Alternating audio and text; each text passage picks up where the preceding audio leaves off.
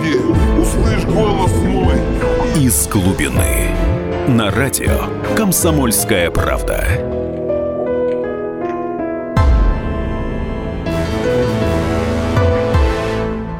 Добрый день, дорогие друзья! Сегодня в студии радио «Комсомольской правды» Максим Калашников и мой дорогой друг.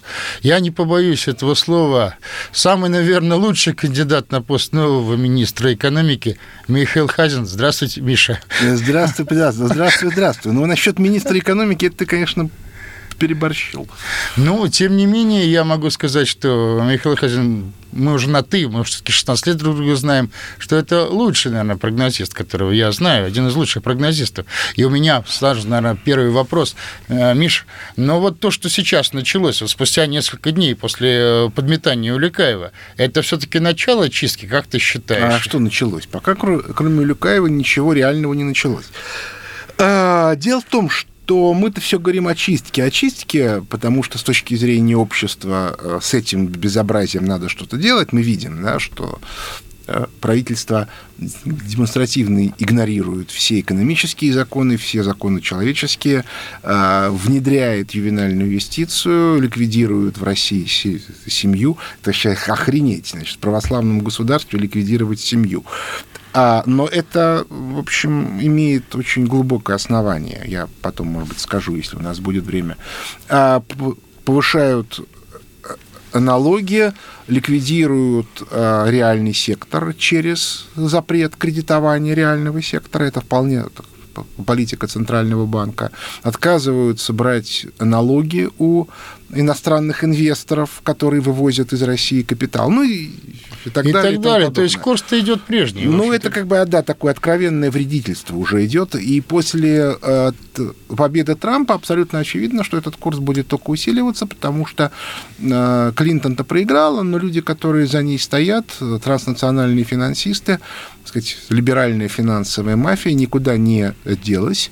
И хотя теоретически Трамп ее может ликвидировать довольно быстро, но, скорее всего, на, на решительные шаги он не решится. То есть это, ну, это и страшно, и тяжело.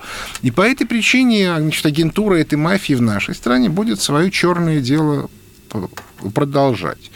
И, в общем, крови она очень много попортит всем. А, и я, я думаю, что в этом смысле э, вот как бы русский бунт бессмысленный и беспощадный, они, они своими руками приближают. Может быть, если в чем вся проблема? Бессмысленно арестовывать конкретного Улюкаева, конкретную Набиулину, конкретного Шувалова или конкретного Чубайса. Потому что это как у, у, у гидры у Вернейской. Ты голову отрубаешь, и тут же на это место вырастает Прижигать новое. надо сразу. Да? Прижигать. Но прижигать, э, для того, чтобы прижигать, надо иметь инструмент прижигания. То есть, иными словами, нужно менять модель. В рамках старой модели ничего, кроме вот этого либерального, не вырастет. И здесь нужно понимать, что вся либеральная модель, она очень глубоко эшелонирована. Да? Что такое либерализм.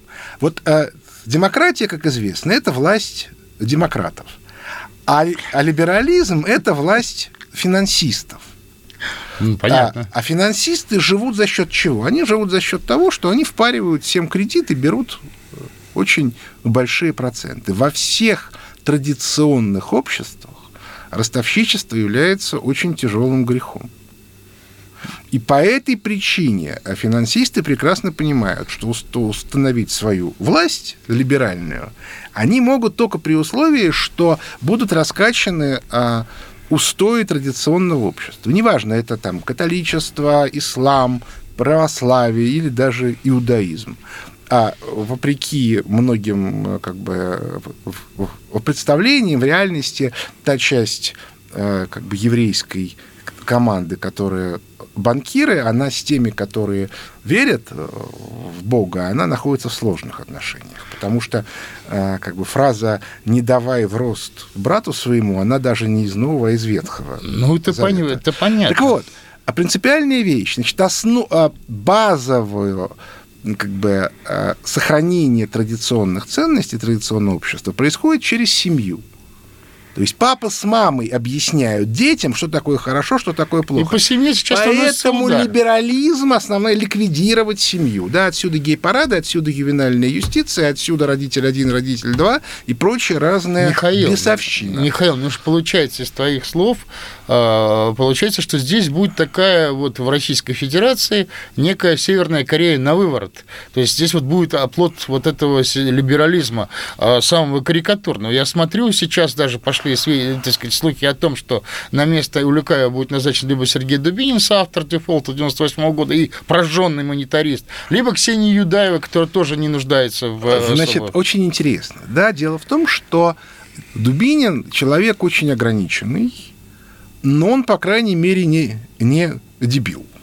То есть у него, да, он человек безграмотный, он как бы руководить не, не умеет, да, он соавтор дефолта, хотя, конечно же, не идеологическую часть, идеологическую часть не он. Вообще у нас все, все организаторы дефолта, они все известны поименно. Это Дубинин Алексашенко в Центральном банке, и это Чубайс, Задорнов, а, Улюкаев, нет, Улюкаева еще не было, Игнатьев, Кудрин, ну, собственно, Игнатьев, Кудрин. Да, вот это люди, которые а, руководили на тот момент Центральным банком и Министерством финансов.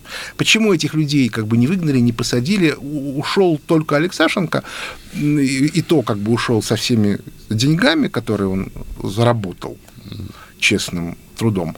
А я подозреваю, что ровно потому, что Алексашенко единственный из всей этой либеральной команды, ну, один из двух, человек, который реально разбирается в экономике. Их там два человека. Ну, тем да. Вьюгин и Алексашенко. И они его выгнали, чтобы на их фоне не выглядеть идиотами. Но среди них есть люди просто ну, которым экономика неинтересна. Им нравится быть начальниками, им нравится воровать, там еще чего-то, но они при этом, ну, как бы с ними можно поддерживать беседу. А вот, у, а вот э, Юдаева это вообще тяжелый случай. Я подозреваю, что она и с чисто медицинской точки зрения человек не, не совсем адекватный. То есть вот э, она очень странный человек, это такой продукт трэша. То есть, когда э, с ней пытаешься разговаривать и произносишь, она слышит какое-то знакомое слово, она тебе сразу вываливает набор цитат которые она по этому поводу слышала. То есть у нее вот каждая отдельная фраза может быть осмыслена, а, но абсолютно непонятно, какое она имеет отношение к предыдущему разговору. Ну, вот еще раз, ну, это безнадежное слово. Да. А во-вторых, отдельные, как бы, если посмотреть на несколько фраз, они тоже никак не связаны друг с другом. Это очень спе- специфический человек, и, в общем, мне даже многие, когда ее там куда-то назначали, то в очередной раз, то мне очень многие либеральные люди говорили, что не надо этого делать, потому что она же дура полная. Я им говорю, ребята, это же ваш человек, да, это не мой человек. Не мучите, не мучите, соответственно. Но мы попробуем тогда разобраться. В общем-то, что нас ждет, попробуем спрогнозировать, что ждет Российскую Федерацию, вот, так сказать, в последующем периоде, потому что, поскольку она остается заповедником вот такого вот финансизма, системного либерализма, я прошу наших э, слушателей оставаться с нами. Сейчас будет небольшой перерыв. Мы продолжим беседу с Михаилом Хазиным вот после небольшой паузы.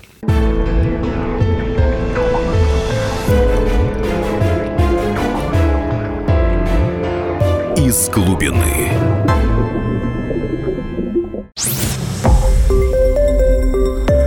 Радио «Комсомольская правда». Более сотни городов вещания и многомиллионная аудитория.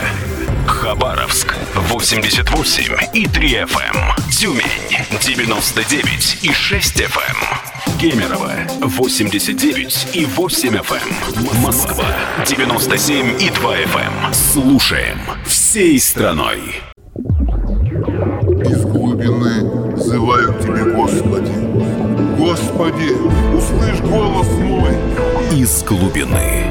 На радио «Комсомольская правда».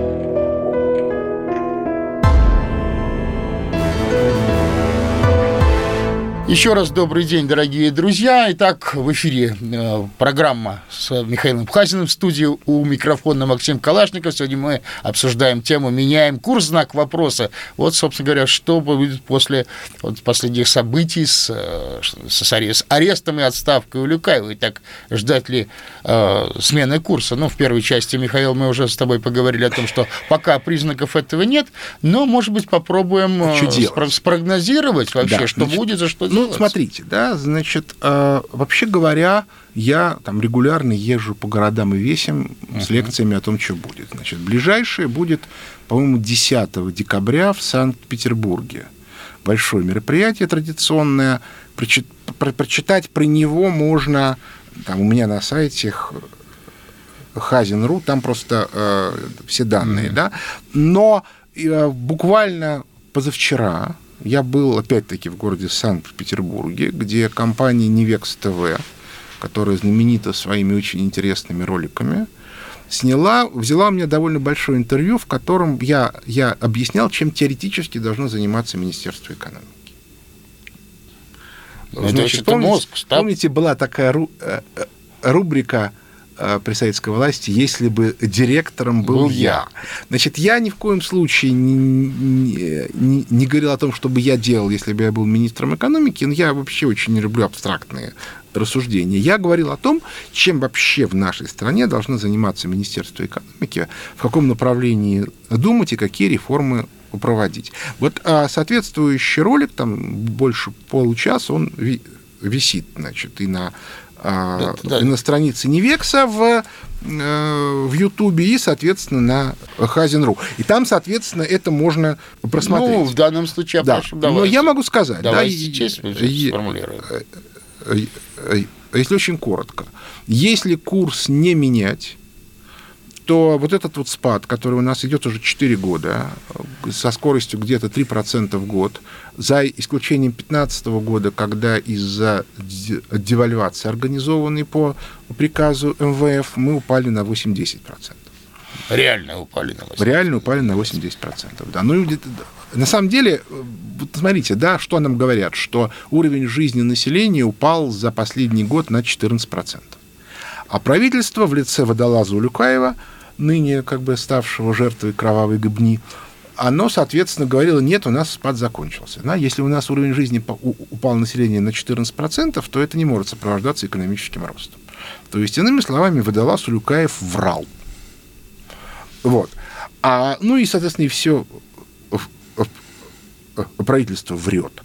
А вот, соответственно, насколько упало, ну вот это, э, это вопрос. Но уровень жизни реально Падает, спад у нас где-то 3% в год. Значит, и он будет продолжаться по банальной причине, потому что наша экономика э, работает только на иностранных инвестициях, иностранных инвестиций не будет. Теперь дальше. Трамп. Трамп, в отличие от Клинтона, значит, Клинтон ратовала за денежное смягчение, то есть возобновление печатания денег. Это связано с тем, что э, у них там э, у, у, у банкиров транснациональных, финансистов, тех самых, которые контролируют наше правительство и Центральный банк, э, проблемы, потому что они без эмиссии существовать не могут. Значит, когда Обама в 2014 году эмиссию остановил, они, собственно, из-за чего у нас был, была девальвация?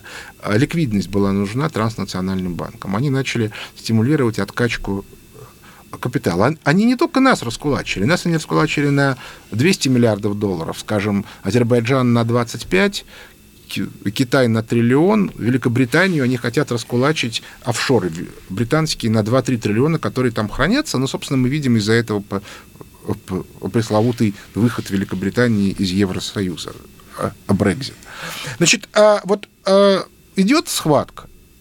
Теоретически у Трампа противоположная политика. Он говорит, ставку будем повышать. Это называется ужесточение кредитной денежной да, политики. При, при, при введении покровительственных таможенных пошлин, чтобы возвращать... Это другое дело. Да, мы сейчас это с точки зрения вот этих вот самых пошлин в США, это, это только демонстрация того, как ведут себя патриоты, в отличие от наших, которые компрадоры. Но самое главное, что э, ужесточение кредитно-денежной политики, это что значит? Это значит ужесточение доступа к кредиту. Да. Это значит, что иностранных инвестиций у нас будет еще меньше. Их уже недостаточно для того, чтобы было простое воспроизводство российской экономики.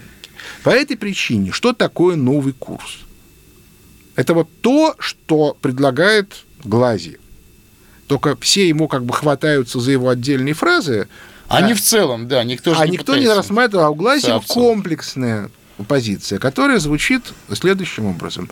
Нужно делать рубль, инвес- возвращать рубль на позиции инвестиционной валюты, чтобы инвестиции можно было делать э, в рублях. Это требует изменений и кредитно-денежной политики, и, и налоговой э, э, политики, и много еще чего. Вот я, собственно, вот в этом вот э, своем Да, в интервью тексте, об этом, да, в да. интервью я про это рассказывал, да. Но э, э, мы мы сейчас не будем это повторять, это долго. Но смысл следующий. Рубль должен стать инвестиционной валютой. Но это полностью противоречит интересам транснациональных банков мировой долларовой системе. И по этой причине нынешнее руководство ЦБ и правительство на это не пойдет никогда. Тогда. И замена Улюкаева на Дубинина или даже на Юдаеву ситуацию не изменит. Ну тогда будет развиваться кризис, Михаил. Тогда, Да, да, да, кризис тогда будет продолжаться. Я очень боюсь того, что в конце концов, да, попытается пропагандой и там Роснацгвардией э, давить эти настроения кризисные, но в конце концов элита просто вцепится друг другу. Нацгвардия тоже живет в стране. Да, она тоже не поэтому, может. да. Я просто боюсь моментами, что она, ну, наступит на- некое время, когда денег не станет хватать на, чинов, на аппарат чиновников и на силовой аппарат. Ну, А потом значит, для них, в конце концов, для них денег напечатают, но проблема же в другом. А уже сейчас, да, вот был ледяной дождь, а в, Подмосковье есть а, населенные пункты, где много дней не было электричества зимой. И, и логика очень простая, ведь э, закрывают не только школы и больницы, а закрывают и сокращают количество ремонтных бригад. И вот представим себе на секундочку, что у нас происходит из-за к- коллапса ЖКХ зимой где-нибудь в Сибири, где сейчас минус 35, ну, например, прекращается подача тепла в микрорайон, в котором живет 200 тысяч человек. Ну, Это катастрофа, ребят, это, это бунт. Ну вот, а, я не знаю, бу- бу- будет ли бунт, но то, что там дороги могут начать э, перекрывать, это точно. Но Нацгвардия в этих же живет домах. Их родственники И вы живут. себе представляете картинку, да, вот Нацгвардия должна что, стрелять по людям, среди которых там их жены и дети? Или что нужно, вот как это было в Владивостоке, вызывать московский ОМОН? Ну это что, целенаправленно разрушать страну? То есть это вещь, как бы имеются вещи, которые делать нельзя. И еще раз повторю, это целенаправленная политика правительства которая целенаправленно не, дает денег регионам, которая значит, через свои контрольные органы не дает реально ничего строить и чинить. Потому что любой а, прораб знает, что как только он начинает что-то делать, тут же набегает целая куча контрольных инстанций, которые начинают ему выкручивать руки, звать на допросы и т.д. и т.п. То есть у нас целенаправленно создана ситуация, при которой сделать ничего нельзя. Знаете, я когда учил детей в школе, у меня, я им объяснял, что дети, что самое страшное, что может быть человеком, это импотенция. Они говорят, а, ха-ха-ха. Я говорю, дети, вы не понимаете. Импотент – это человек, вся жизнедеятельность которого выражается гл- глаголами несовершенного вида. Не могу, не, не- Нет, нет, нет. Я, А, бра- бра- бра. м- может копать, А. но не может выкопать.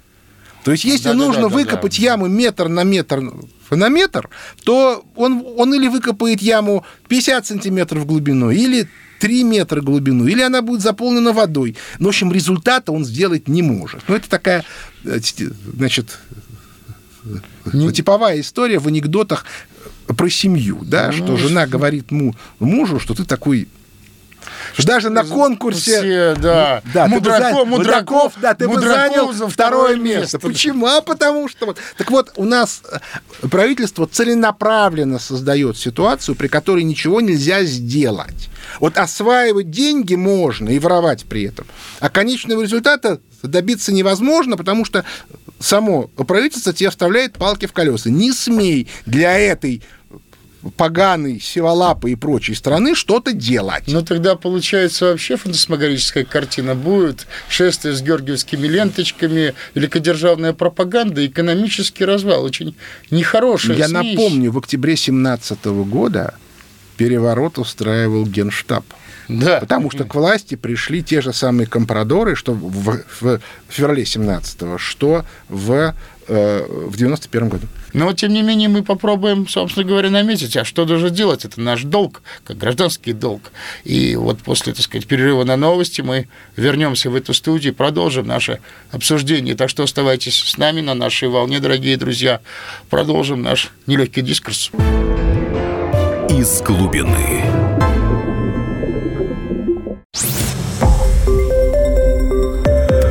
Радио «Комсомольская правда».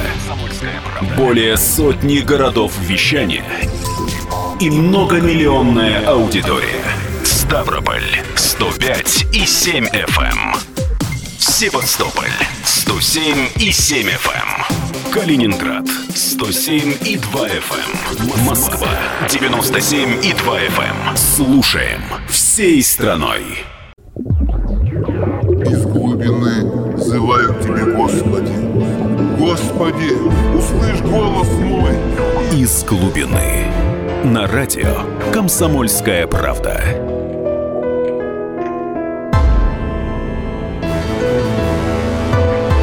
Так, друзья мои, мы продолжаем нашу беседу с Михаилом Хазиным, гостем нашей студии. Тема нашей передачи «Меняем курс». Знак вопроса у микрофона Максим Калашников. Итак, Михаил, у нас теперь самая главная задача, как, граждан Российской Федерации, все-таки предложить некую позитивную программу. У Что вас делать? есть план «Мистер Фикс». Да, есть у нас план. Да, да. Да, и план Я бы устроил ночь длинных ножей, бы их бы срезал бы целиком бы и резервную проблема. команду поставил. Есть проблема. Да, во-первых, резервной команды нет. Значит, я просто смотрю, да, как это все происходит. Как только где-то появляется желание что-то сделать, туда немедленно прибегает несколько либеральных команд, Высшей школы экономики, Академия народного хозяйства, еще кто-то, еще кто-то, еще кто-то, и предлагают, начинают предлагать по разным ценникам э, варианты. Имея в виду, что как только такая команда появляется, все остальные, в том числе не либеральные команды, немедленно изгоняются. Значит, у нас есть проблема. Мы единственные в мире сегодня альтернативная экономикс, экономическая школа, которая еще осталась, но при этом есть проблема, которая висит над нами домокловым мечом.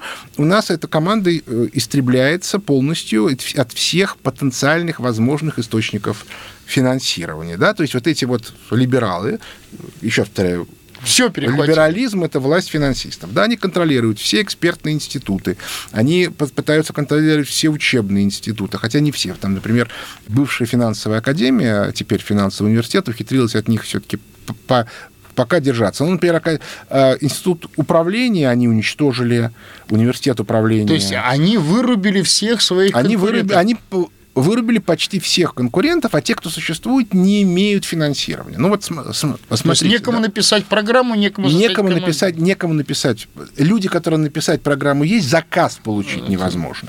Но вот смотрите, я э, вот, ну казалось бы, да, вот э, е- единственная группа, которая э, системно объясняла высокой вероятности победы Трампа в нашей стране, это вот фонд экономических исследований Михаила Хазина. Я об этом писал еще в прогнозе на 16 Да, год, всё. который был издан э, Факт в, и факт. в январе Михаил Хазин 16 предсказал. года. Да, да. Но Точно ни спрогнозировал. на одном более-менее крупном экспертном форуме наша позиция не представлена. Понятно. Вообще При- при том, что- нигде. Это тотально запрещено. Да? Даже, в общем, разговаривать вслух об этом э, это не... Несмотря на то, что м, формальная позиция там, администрации президента и, собственно, нашего президента состояла в том, что Трамп нам приятнее, чем Клинтон. А, и при этом все попытки объяснить, почему, Приятнее, потому что да. та же администрация президента, как только дело доходит до каких-то конкретных действий, она тут же втыкается вот в эту либеральную экспертную мафию, которая никого не допускает. То есть фактически мы, очень интересно получается, мы на политическом уровне боремся с финансистами, предоставляя при этом всю экспертную работу финансистам. Я уже объяснял. А страну как кормовую базу. Что это них. напоминает, да, для тех же финансистов. Это мне напоминает как бы вот такой анекдот, да, как э, Александр Невский, значит, собирается идти на ледовое э, побоище, при этом всю логистику, то есть снабжение своей армии предоставляет э, фирме, ордену. фирме, да, дочерней фирме Ливонского ордена. Мало Надо ли- того, и все золотовалютные резервы Новгорода и все золотовалютные туда. резервы направляет туда, да. Ну, то есть это такой клинический идиотизм. До какого-то времени это можно было терпеть. Я вполне понимаю, что с точки зрения Путина, который там пр- президент, э, ну, ру- руководитель государства 16 лет, до первые 8 лет ему эти ребята обеспечивали колоссальный темп роста. Ему было неинтересно, что на самом деле это не они обеспечивали, что это стечение обстоятельств. Неважно, вот экономический рост Даже есть, было разбираться в этом. они молодцы. Значит, вот он считал, что у него хватит времени, пока все хорошо, у него есть и другие более насущные э, проблемы. Сегодня уже уже 4 года. Все, у этих ребят они больше нам экономического роста обеспечить не могут. Да, пока у них было мощное политическое прикрытие, убирать их было трудно, но хотя бы хоть хотя бы минимальную альтернативу сделайте, чтобы были люди, которые могли говорить. Ну, резервная команда. Нет уже никого. Но, Михаил, я хотел специально тебя э, расспросить. Но вот эти шизофренические разговоры, что у президента нет власти, поменять э, руководство Центробанка, изменить законы Центробанка. Ельцин менял руководство Центробанка. Сменить экономическую команду. Ну, в принципе, это дело сейчас все замыкается на, как говорится, центроверх. Ее надо создать Да, сначала. ну, Ну, хотя бы это что-то создать невозможно. институт, в рамках которого эту команду можно сделать. Я напомню, что вся команда Гайдара выросла из семинара там, в Змеиной горке в середине 80-х, который курировал КГБ. Потому что они понимали, что нужны альтернативные группы. Неважно, чем там руководствовался Андропов или еще кто-то. Это не принципиально. Важно, что они были.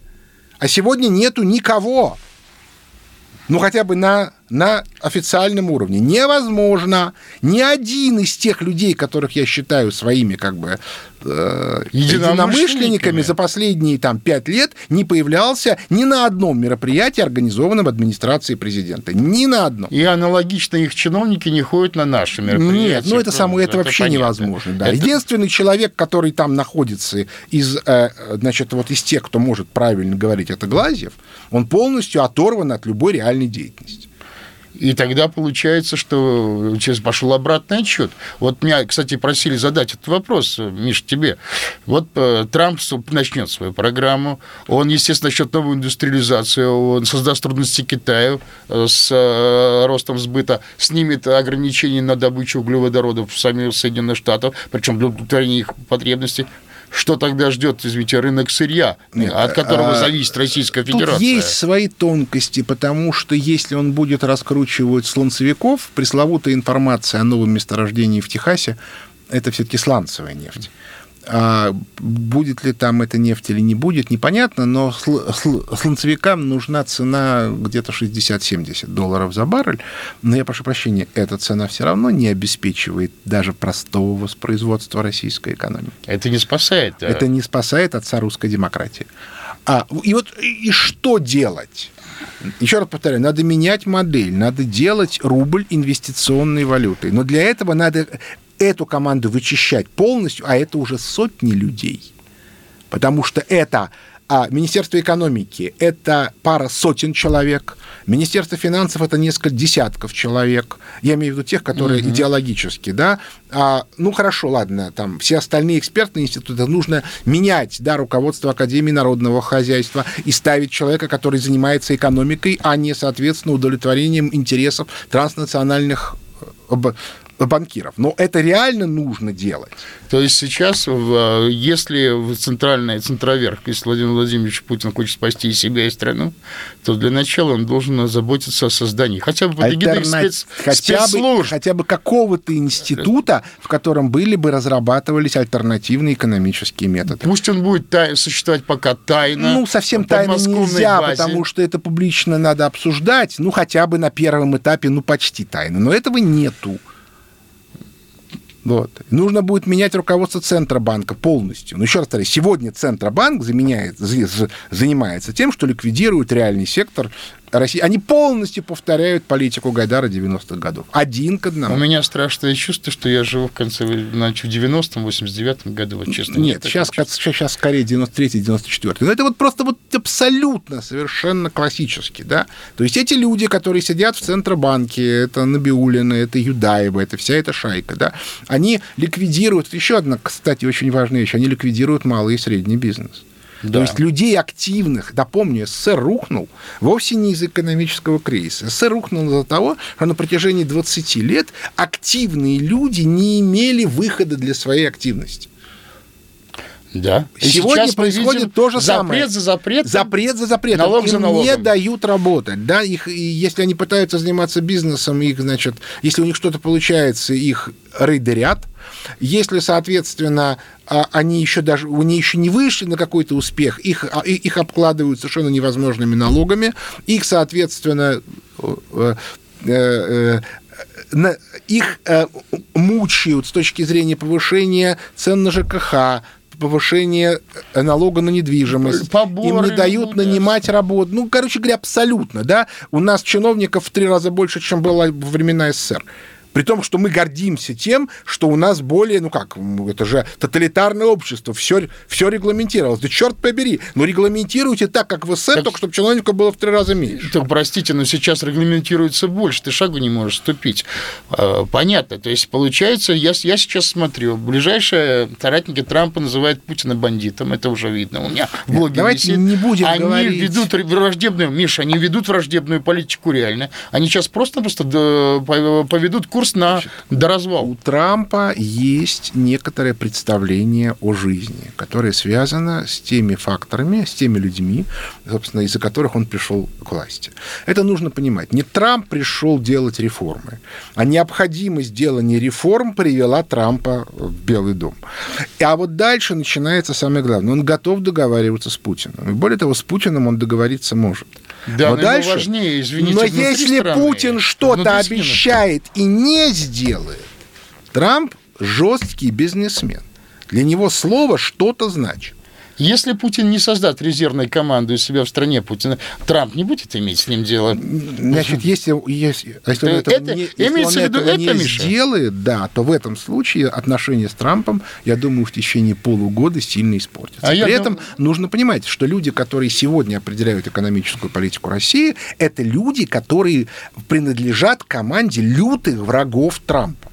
Понятно. И я думаю, что, Миш, я не разделяю твоего оптимизма, я думаю, что Трампу важнее Соединенные Штаты, и он пожертвует, он наоборот, ну что, он не развивается Российская Федерация. Но да мне же ему на больше. развитие, ему нужно, чтобы э, некоторая тема была закрыта, и чтобы к нему не приставали и не мешали ему работать с экономикой США. Вот, и поэтому он спокойно пожертвует, если ему надо будет договориться с акулами финансизма, терзайте Российскую Федерацию. То есть сейчас нам мы должны, наверное, четко донести посыл тот, тот, что нужно сейчас создавать резервную команду. Сейчас критический момент. Владимир Владимирович, если вы думаете о будущем, делайте это, потому что другого шанса у нас, получается, просто не будет. Вот. Но, к сожалению, у нас время нашей передачи потихоньку истекает. Вот. Я хочу, так сказать, что Михаил Хазин пожелает слушателям комсомольской ну, правды. А чего, соответственно, високосный год заканчивается. Дай бог, чтобы следующий был лучше. Вот. Ну что же, а мы пожелаем, спасибо громадное, Михаил, за интересную передачу, а мы пожелаем вам воли и силы, и разума, и во всеоружии встретить вот, наверное, сложные времена, потому что предстоит действительно реальная борьба за Российскую Федерацию, за будущую великую Россию. Времени больше, чем вы думаете. Спасибо, Михаил. Спасибо, до свидания. До свидания, дорогие друзья. Ну, до следующего понедельника уж теперь.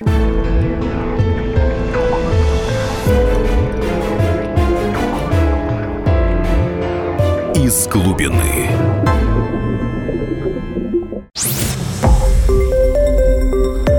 Радио Комсомольская правда". Более сотни городов вещания и многомиллионная аудитория. Хабаровск 88 и 3 FM. Челябинск 95 и 3 FM. Барнаул 106 и 8 FM. Москва 97 и 2 FM. Слушаем всей страной.